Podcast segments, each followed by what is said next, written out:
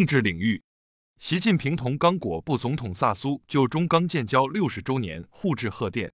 外交部发言人二十二日说，金砖国家得到新兴市场和发展中国家的广泛认同，中方愿同各方一道，继续深化金砖战略伙伴关系。经济领域，商务部新闻发言人表示，在新春消费旺季和各项政策措施带动下，预计一季度消费市场呈现平稳增长态势。文化领域，重庆发现苦苣苔科新物种乌西马铃苣苔。科技领域，存储容量是普通光盘上万倍、普通硬盘上百倍的超级光盘，在中国科学院上海光学精密机械研究所诞生。长征八号运载火箭运抵海南，将执行鹊桥二号中继星发射任务。民生领域，最高人民检察院、中华全国总工会近日联合下发。关于协同推进运用一函两书制度保障劳动者权益工作的通知，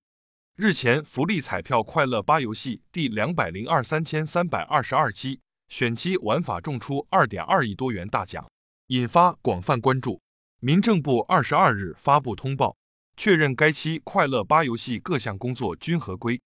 中国野生动物保护协会日前分别与西班牙马德里动物园和美国圣迭戈动物园就新一轮大熊猫国际保护合作事宜达成一致，并签署了合作协议。京津冀将升级人力资源服务区域协同地方标准。贵州两百二十一起森林火情目前已全部扑灭。三峡北线船闸二十一日凌晨启动二零二四年计划性停航检修，检修工期为四十五天。计划于四月六日恢复通航。广州南沙区船撞桥事故已造成五人死亡，包括空载中巴车驾驶员一人、电动摩托车驾驶员一人、落水小货车三人。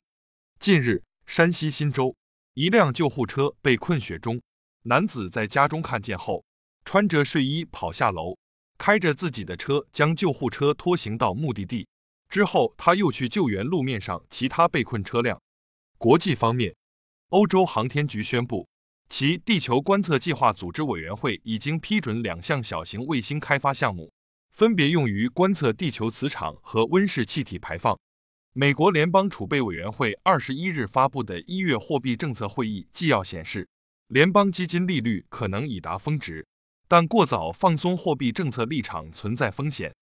立陶宛政府宣布，自三月一日起。关闭与白俄罗斯之间的拉沃里克斯和雷加达斯两处边境口岸。以色列警方二十二日说，约旦河西岸犹太人定居点马阿勒阿杜明附近当天早上发生枪击事件，造成至少八人受伤，三名枪手被打死。支部学习实政教育就用半月谈基层党建学习系统，更多半月谈基层党建学习系统详情尽在主页橱窗。